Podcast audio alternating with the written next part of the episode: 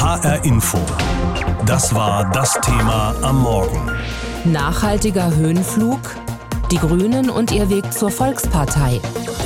Ja, sie sind mal wieder auf einem Höhenflug, die Grünen, und man kann sagen, ihre Flughöhe ist beachtlich. In bundesweiten Wahlumfragen liegen sie seit einiger Zeit um die 20 Prozent und sind regelmäßig die zweitstärkste Partei hinter der CDU. Nur bei den jüngsten Landtagswahlen in Ostdeutschland fielen die Ergebnisse deutlich schlechter aus. Knapp 11 Prozent in Brandenburg, 8,5 Prozent in Sachsen und nur 5,2 Prozent in Thüringen. Aber bundesweit ist die Frage nach einem grünen Kanzlerkandidaten inzwischen durchaus realistisch.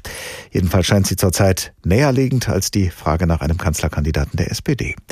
Bevor nun heute in Bielefeld die Bundesdelegiertenkonferenz der Grünen beginnt, das ist das gleiche wie ein Bundesparteitag, habe ich mit Professor Lothar Probst gesprochen. Er ist Politikwissenschaftler an der Universität Bremen und er beschäftigt sich seit vielen Jahren mit den Grünen. Herr Professor Probst, in den vergangenen Wochen und Monaten ist viel über Volksparteien gesprochen worden und darüber, dass die Union und vor allem die SPD immer weniger diesem Begriff entspricht. Sind denn die Grünen in Ihren Augen auf dem umgekehrten Weg hin zu einer Volkspartei?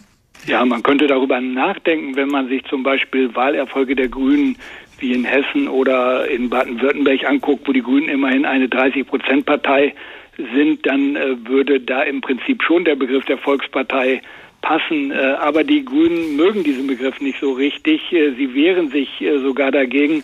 Wenn man Robert Habeck zuhört, dann sagt er, die Zeit der Volksparteien ist eigentlich längst zu Ende.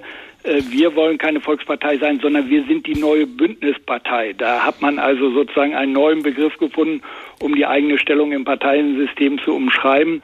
Äh, wobei die Konturen dieses Begriffs noch ein bisschen unscharf sind. Um eine Bündnispartei sein zu können, da muss man ja seine Fühler auch in die Mitte der Gesellschaft, in die Mitte der Wählerschaft ausstrecken. Wenn die Grünen das tun, bedeutet das im Umkehrschluss, dass sie sich dann nicht mehr als linke Partei definieren? Ja, ich glaube, das kann man von zwei Seiten aus sehen. Ich glaube, wenn man grüne Mitglieder und selbst die Führung fragt, dann verstehen sie sich immer noch als Partei der linken Mitte. Das ist auch der Begriff, äh, den zum Beispiel Annalena Baerbock äh, verwendet, wenn sie äh, danach gefragt wird. Ähm, die andere Frage ist aber, wo stehen objektiv die Grünen heute innerhalb des Parteiensystems? Dadurch, dass die AfD weit an den rechten Rand äh, gerückt ist, die Union dazwischen ist und die FDP und die Linkspartei am linken Rand, gibt es gewissermaßen im Parteiensystem eine Art neue Mitte. Und ich glaube, diese neue Mitte repräsentieren die Grünen und zwar vollkommen unabhängig davon, ob sie sich nach wie vor als linke Mitte definieren oder nicht. Es heißt ja oft, die Grünen seien eine Westpartei und eine Stadtpartei. Das wären ja limitierende Faktoren sozusagen. Müssen die Grünen das ändern und sind sie vielleicht auch schon dabei, das zu ändern, um mehr Wählerschichten anzusprechen? Ja, ich glaube, das war auch die erklärte Absicht bei den äh, letzten Wahlen in Ostdeutschland. Man hatte sogar eine eigene Oststrategie entwickelt.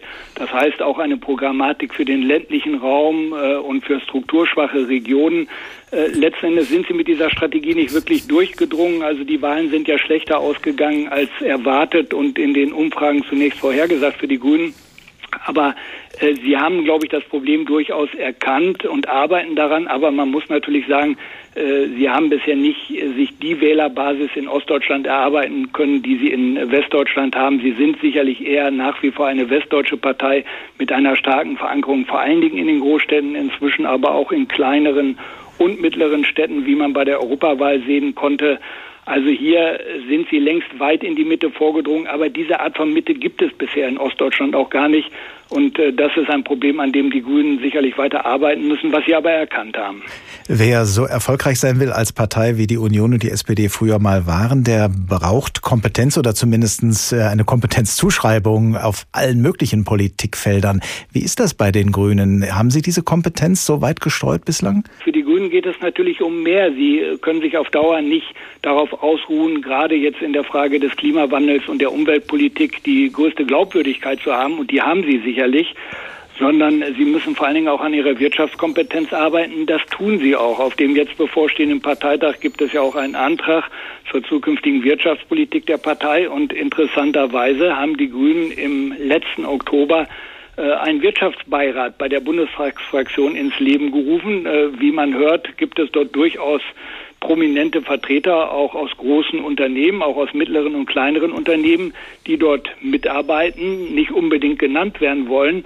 Das zeigt aber auf jeden Fall, dass die Grünen hier an einer Kompetenzerweiterung arbeiten, denn sie sind de facto im Moment ja die zweitstärkste Partei im Parteiensystem aber sie greifen auch die Union an. Und äh, die Wirtschaftskompetenz ist ja bisher bei der Union beheimatet. Also hier versuchen die Grünen auf jeden Fall zuzulegen, damit sie auch der Union auf diesem Gebiet in Zukunft Konkurrenz machen können. Sie haben ja, Professor Probst, im Laufe unseres Gesprächs äh, beide Teile des heutigen Führungsduos der Grünen erwähnt, Annalena Baerbock und Robert Habeck. Sie sind sicher wesentlich daran beteiligt, dass die Grünen heutzutage diese Erfolge feiern können. Dafür scheint das, ich sag mal, urgrüne, eher linke Personal innerhalb der Partei in den Hintergrund getreten zu sein. Ist das eine gute Entwicklung für die Grünen oder könnte das auch noch Probleme geben? Die Linken haben eine ganze Zeit lang, vor allen Dingen in den 80er Jahren, eine wichtige Rolle gespielt in der Partei. Jürgen Trittin bis vor wenigen Jahren. Aber sie haben sich auch ein bisschen aufs alten Teil zurückgezogen und letzten Endes gibt es eigentlich gar nicht mehr diese harte Flügelkomponente innerhalb der Grünen, also Linke gegen äh, Realos, sondern es gibt die linken Realos und es gibt die realen Realos und die wollen alle regieren und insofern äh, haben sie da durchaus einen Konsens. Heute beginnt in Bielefeld der Bundesparteitag der Grünen, von Ihnen selbst Bundesdelegiertenkonferenz genannt. Und da werden die versammelten Delegierten auch über Wirtschaftspolitik diskutieren, denn die Grünen wollen ihre potenziellen Wähler davon überzeugen, dass sie nicht nur Klimaschutz können, sondern eben auch Wirtschaft. Und vor allem viele junge Leute in der Wirtschaft scheinen sie auch bereits davon überzeugt zu haben. Das zeigt eine Umfrage des Start-up-Monitors unter jungen Unternehmerinnen und Unternehmern. Bei dieser Umfrage haben 44 Prozent der Befragten gesagt, dass sie neuerdings grün wählen. Warum das so ist, hat unsere Reporterin Andrea Bonhagen zu ergründen versucht. In der Start-up-Szene gilt schon länger Pullover statt Anzug. Nun ist auch Grün-Wählen Trend bei früheren Liberalen. Weil der Klimawandel ein drängendes Problem ist, das jetzt angegangen werden muss. Die Grünen sind meiner Meinung nach die einzige Partei, die momentan zumindest eine Idee davon hat, wie eine nachhaltige Gestaltung unserer Welt aussehen könnte. Privat wünsche ich mir eine weltoffene und zukunftsgewandte Gesellschaft. Und zweitens wünsche ich mir eine viel mutigere und radikale Umweltpolitik und die sehe ich im Moment eher bei den Grünen. Sagen Jungunternehmer. Max Mentler aus Berlin zum Beispiel wählt seit etwa zehn Jahren Grün und ist inzwischen Mitglied. Aus vielen Gründen, auch damit es nicht peinlich ist, wenn seine Kinder fünf, sieben und neun fragen, was er fürs Klima getan hat. Mentler hat eine Plattform gegründet, auf der Lehrerinnen und Lehrer Unterrichtsmaterial kaufen und verkaufen können. Lehrermarkt.de. Das Unternehmen hat keine Autos, innerdeutsche Flüge gibt es nicht, Ausnahmen müssen genehmigt werden. Das Essen ist vegetarisch. Der hohe CO2-Ausstoß der Server wird kompensiert. Dass die Grünen regelnd in den Markt eingreifen wollen, schreckt ihn nicht. Unternehmen und auch Startups brauchen von der Politik klare Vorgaben. Zum Beispiel ordentliche CO2-Besteuerung ohne irgendwelche Ausnahmen. Solche klaren Vorgaben führen dazu, dass wir Innovationen liefern können als Unternehmen und ich glaube, da haben wir eigentlich Riesenchancen, dass wir mit unseren Kompetenzen in ganz vielen Bereichen Marktführer, vielleicht sogar Weltmarktführer werden für zukunftsfähige Produkte. Hannes Klöpper, Experte für Online-Bildung, hat Iversity mitgegründet, eine Unterrichtsplattform. Er ist FDP-Mitglied und steht zum liberalen Prinzip von Freiheit und Verantwortung. Klima geht heute vor, findet Klöpper. Kompromisse reichten nicht mehr. Deshalb hat er Grün statt Gelb gewählt. Tobias Burkhardt aus Nürnberg bietet mit Shift School Weiterbildungen zur digitalen Umwandlung an. Shift School hat beim Klimastreik mitgemacht und ist Teil von Entrepreneurs for Future, einem Zusammenschluss von Unternehmen für mehr Klimaschutz. Er fliegt nur, wenn es nicht anders geht. Espresso-Kapseln werden nicht mehr genutzt, die Autos seien abgeschafft, was mehr Freiheit bringe. Doch was der Einzelne tue, reiche nicht. Ich glaube, dass wir an Betracht der Dringlichkeit des Klimawandels staatliche Interventionen brauchen und Vorgaben und Leitlinien. Das ist für mich aber kein Widerspruch zum liberalen Handeln auf lokaler oder gesellschaftlicher Ebene. Die Grünen, meint er, hätten am ehesten Antwort auf die heutigen Probleme. Hier werden die Beschlüsse zu grüner Wirtschaftspolitik mit Spannung erwartet. HR Info. Das war das Thema am Morgen. Nachhaltiger Höhenflug, die Grünen und ihr Weg zur Volkspartei.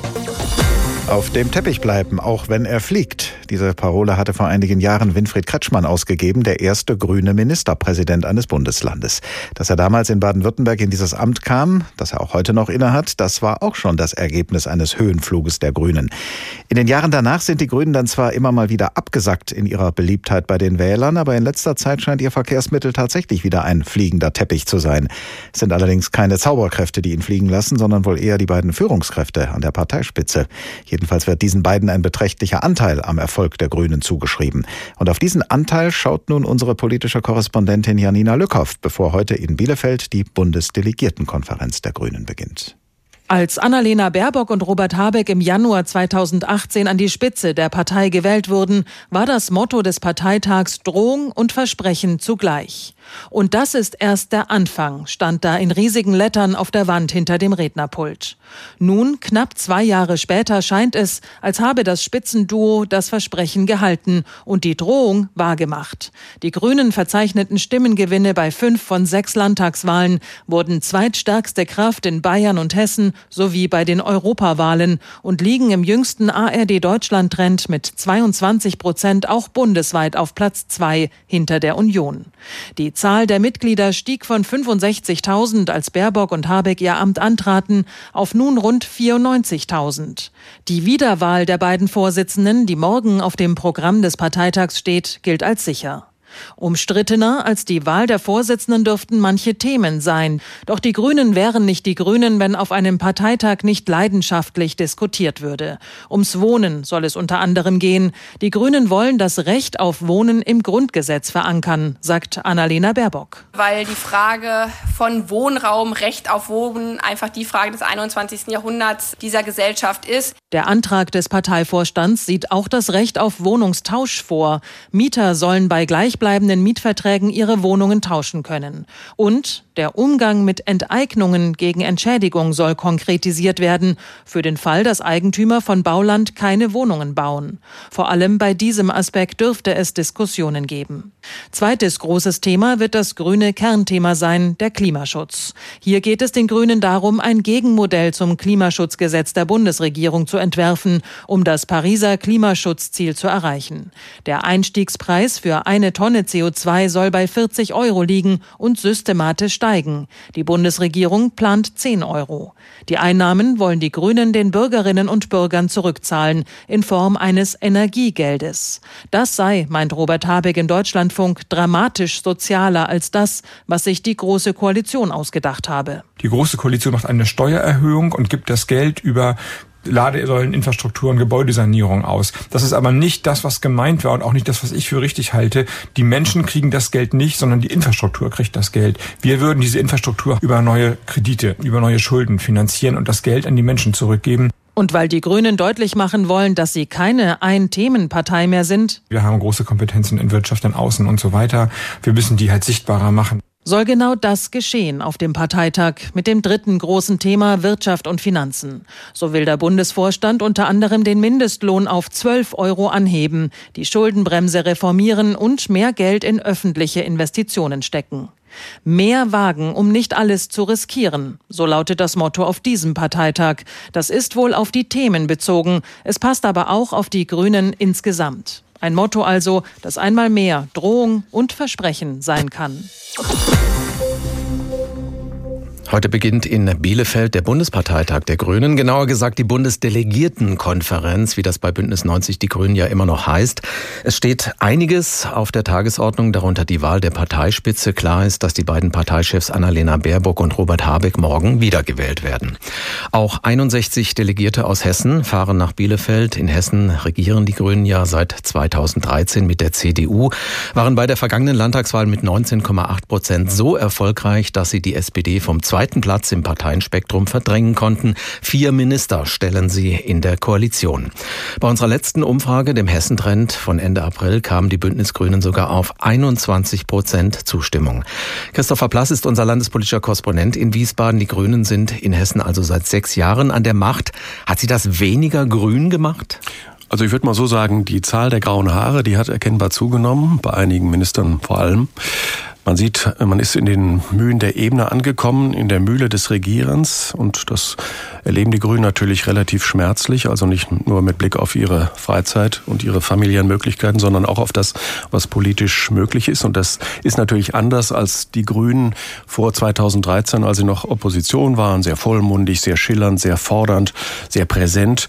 Aber dann haben sie eben auch gesagt, wir wollen regieren, ähm, weil es besser ist als Opposition. Und das hat natürlich seinen Preis. Also ich würde sagen, der grüne Kompass, der ist nach wie vor erkennbar bei allen, die irgendwie Macht und Einfluss haben innerhalb der Grünen Partei. Aber im Regierungsalltag zeigt sich eben, naja, es gibt einen rechtlichen Rahmen für alles. Man muss Kompromisse machen, jede Menge, auch mit dem Koalitionspartner. Am Ende hat auch ein Bundesland nur relativ begrenzte Kompetenzen. Beim Ökolandbau geht das besser. Verkehrswende ist ein Riesenbrett, das da zu bohren ist. Und das kann man innerhalb weniger Jahre auch als grüner Politiker zumindest nicht immer allein Alleingang durchbringen. Und man kann nur darauf verweisen, es gibt immer noch großen Rückhalt und die Grünen können sich insofern durch die guten Umfrage- und Wahlergebnisse natürlich bestätigt fühlen und sagen, dieser Kurs, wenn man so will, mit Augenmaß irgendwie hat er seinen Rückhalt. Das eine sind ja die vier grünen Minister und die Landtagsfraktion. Das andere ist die Partei. Macht das einen großen Unterschied?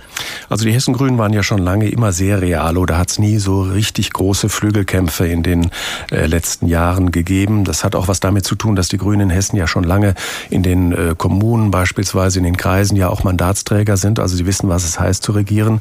Das merkt man natürlich auch jetzt in der Arbeit. Die Parteitage erlebe ich im Regelfall eigentlich auch harmonisch. Also solange der Erfolg da ist, äh, können, kann die grüne Spitze auch auf Rückhalt auf jeden Fall zählen. Es gibt immer mal wieder Diskussionen zu bestimmten wichtigen Themen, wie zum Beispiel jetzt jüngst zur Frage der Klimaziele. Da merkt man, es gibt dann auch immer mal wieder bei bestimmten Themen Druck aus der Partei, wo man sagt, das, was ihr da macht, macht auf Regierungsebene ist am Ende doch zu wenig ambitioniert. Da wünschen wir uns etwas mehr. Und das ist, wenn man so will, natürlich auch Herausforderung. Da geht es auch am Ende um die Glaubwürdigkeit. Und man hat ja zuletzt gemerkt, die Grünen hier in Hessen werden ja zum Beispiel sehr scharf von Fridays for Future kritisiert, weil sie in Sachen Klimaschutz zu wenig täten. Und da merkt man, das tut weh.